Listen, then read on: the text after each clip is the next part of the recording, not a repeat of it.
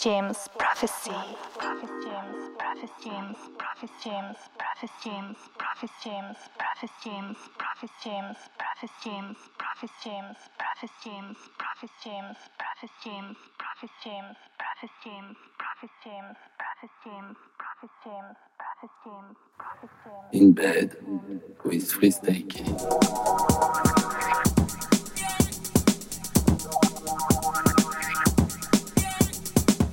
on.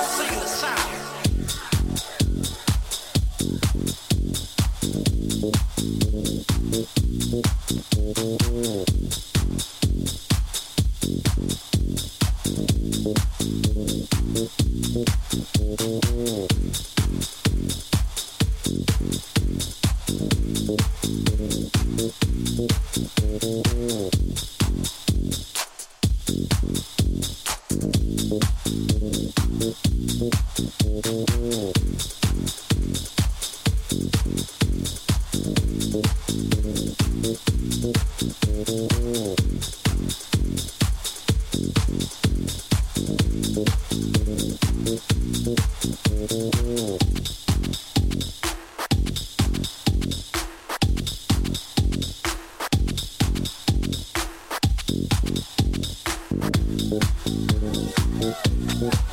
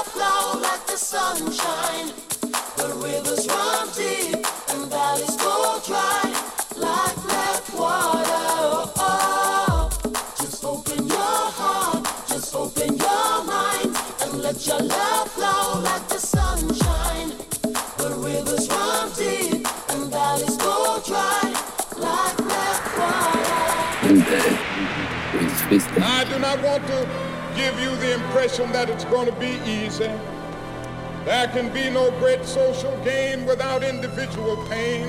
Before the victory for brotherhood is won, some will have to get scarred up a bit. Before the victory is won, some more will be thrown into jail. Before the victory is won, some, like Medgar Evers, may have to face physical death. But a physical death is the price that some must pay to free their children and their white brothers from an eternal psychological death. Then nothing can be more redemptive. Before the victory is won, some will be misunderstood and called bad names. But we must go on with a determination and with a faith that this problem can be solved.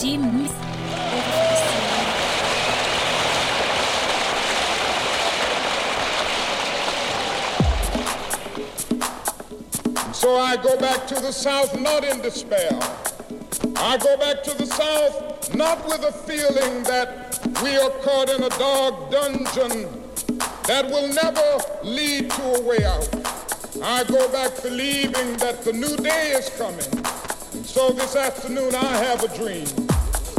It is a dream deeply rooted in the American dream. I have a dream that one day Right down in Georgia and Mississippi and Alabama, the sons of former slaves and the sons of former slave owners will be able to live together as brothers. I have a dream this afternoon that one day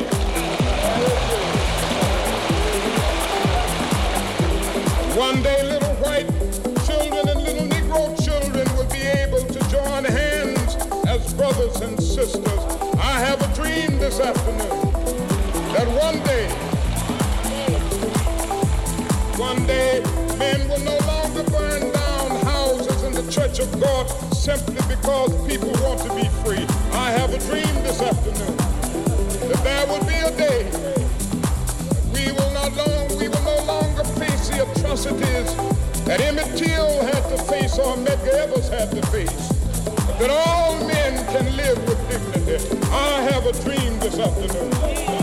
My four little children, my four little children will not come up in the same young days that I came up within, but they will judge, be judged on the basis of the content of their character, not the color of their skin. I have a dream this afternoon. One day right here in Detroit, Negroes will be able to buy a house or rent a house anywhere that their money will carry them. They will be able to get a job. Yes, I have a dream this afternoon. One day in this land, the words of Amos will become real. Justice will roll down like waters and righteousness like a mighty stream.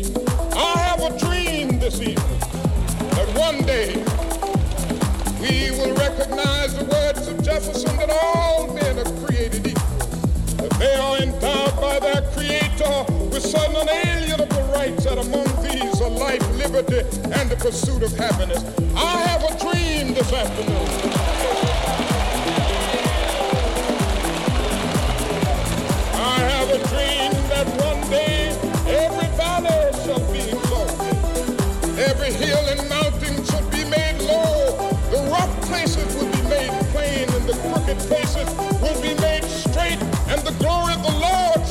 Revealed, and all flesh shall see it together. I have a dream this afternoon that the brotherhood of man will become a reality in this day with this faith.